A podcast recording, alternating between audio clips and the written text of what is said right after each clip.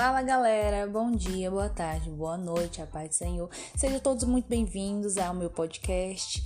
E hoje, pessoal, como vocês sabem, completam nove meses de oração e de jejum para minha futura família. Hoje de manhãzinha, né, fiz minha oração, jejuei em prol meu futuro varão e em prol meu futuro lar.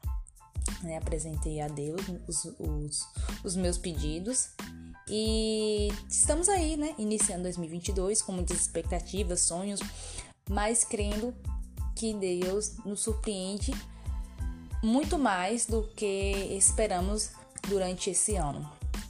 E eu quero nesse áudio profetizar bênçãos, bênçãos sobre sua vida durante esse ano e tudo que há de bom no caminho, no caminhar com Deus.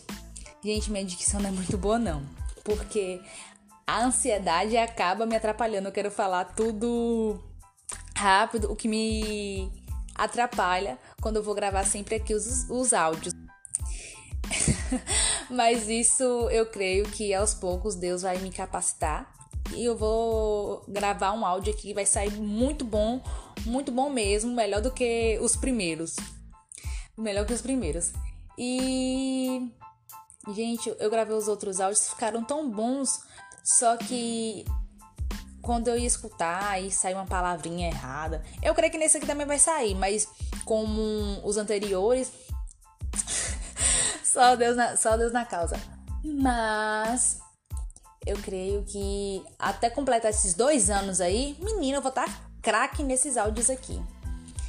É onde meu futuro varão estiver, eu creio que Deus vai colocar pessoas que fortaleçam ele na fé e abençoe a cada a cada área da vida dele, né?